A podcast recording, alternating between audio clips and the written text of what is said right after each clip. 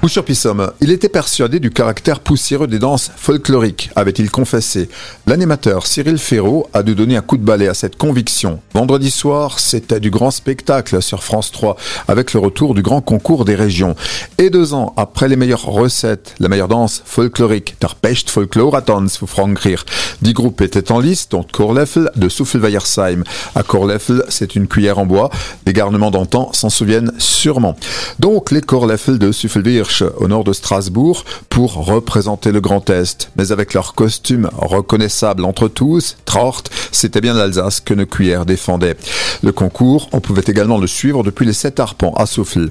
Korleffel, c'est un groupe fondé en 1977 à Folklore Groupe à Fou 50 Mitglieder, Erwachsenen Kinder, une cinquantaine de membres qui font rayonner l'Alsace traditionnelle à l'international.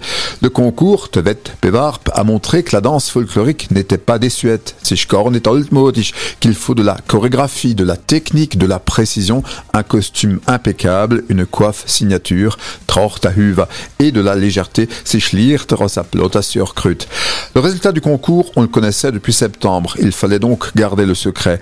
L'Alsace, de toute façon, a gagné en visibilité puisque le concours se déroulait au Royal Palace de Kirviller. Les Corleffel ont été finalistes, ils terminent sur le podium, les vainqueurs étant Luz de Ladoux, de Dax venu des Landes. Les échasses ont sûrement fait la différence, mais il paraît que ça s'est joué à trois fois rien.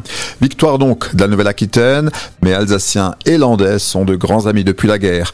De là maintenant à imaginer les Corleffel sur des échasses, Corleffel mit Stelza, ça, ça serait folklorique.